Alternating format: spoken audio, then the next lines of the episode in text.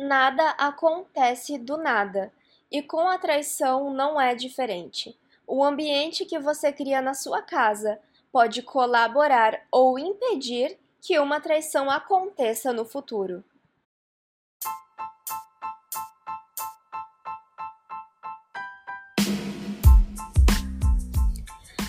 Meu nome é Victoria Busque e está começando agora o podcast Casamento em Pauta.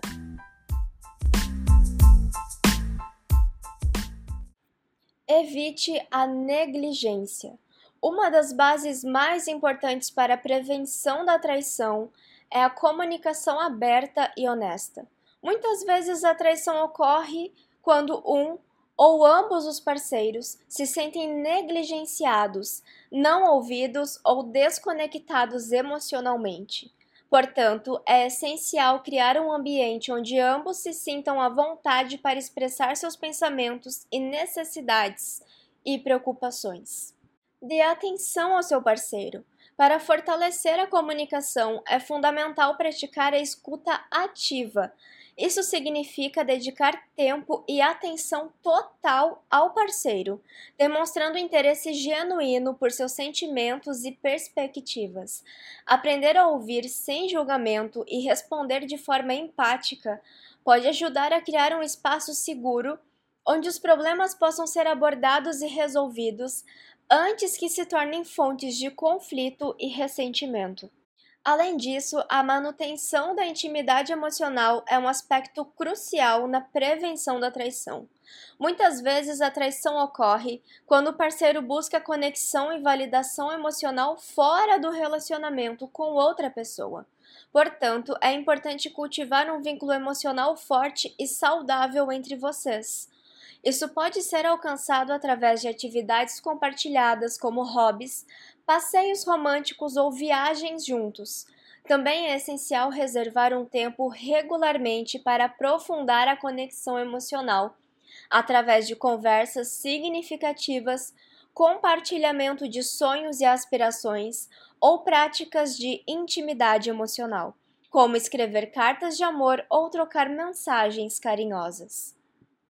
Defina limites.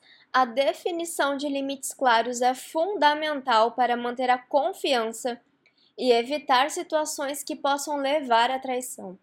Os casais devem ter discussões abertas sobre suas expectativas em relação à fidelidade e ao compromisso, estabelecendo limites que sejam confortáveis para ambos os parceiros. Isso pode envolver conversas sobre o que é considerado traição como flertar ou desenvolver relacionamentos íntimos com outras pessoas, bem como o que é considerado traição física. Estabelecer limites claros também envolve definir as fronteiras do relacionamento em termos de interações com pessoas do sexo oposto. Discutir o que é aceitável em termos de amizade, encontros e comportamentos em situações sociais, pode ajudar a evitar mal-entendidos e conflitos futuros. A vida sexual ativa tem um papel fundamental na fidelidade. A intimidade física saudável desempenha um papel vital na satisfação e na estabilidade do casal.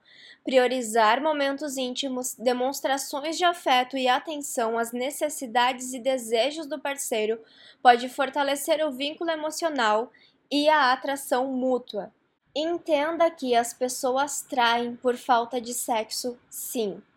Além das medidas mencionadas, é importante estar atento a sinais de alerta no relacionamento que possam indicar problemas ou insatisfações, mudanças repentinas de comportamento, falta de interesse ou distanciamento emocional podem ser indicativos de que algo não está bem.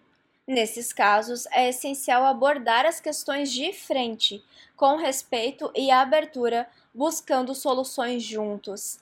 É importante ressaltar que a prevenção da traição não se trata apenas de criar regras rígidas, mas também de cultivar uma cultura de respeito e transparência. Ao abordar essas medidas proativas, os casais podem criar um ambiente saudável e seguro para nutrir um relacionamento e prevenir a traição.